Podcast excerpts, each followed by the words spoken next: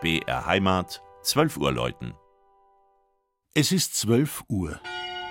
Das Mittagsläuten kommt heute von der katholischen Pfarrkirche Johannes der Täufer in Breitbrunn am Chiemsee.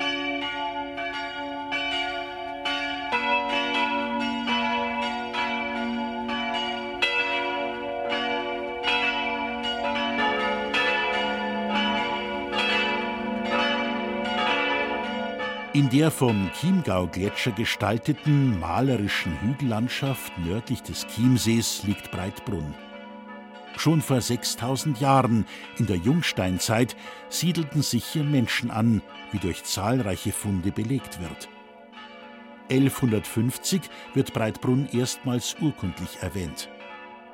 Zu den beiden Chiemseeklöstern bestand seit jeher eine enge Beziehung.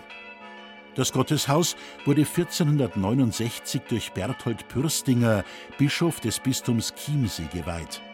Es gehörte als Nebenkirche zur Klosterpfarrei Herrenchiemsee.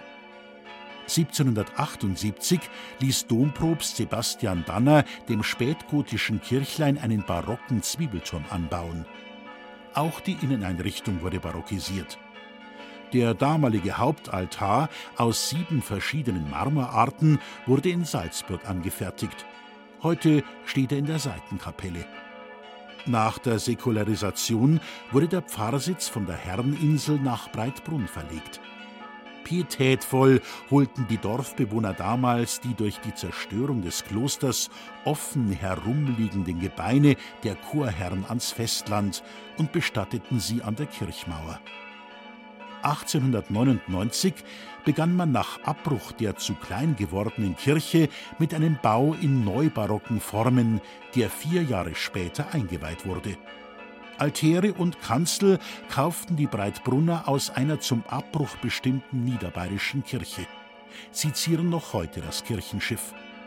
Für einen höheren Kirchturm reichte das Geld nicht mehr aber dann gewöhnten sich die Leute so sehr an das Bild des liebgewordenen, typischen Chiemgauer Zwiebelturms über dem idyllischen Dorfweiher, dass man es dabei beließ.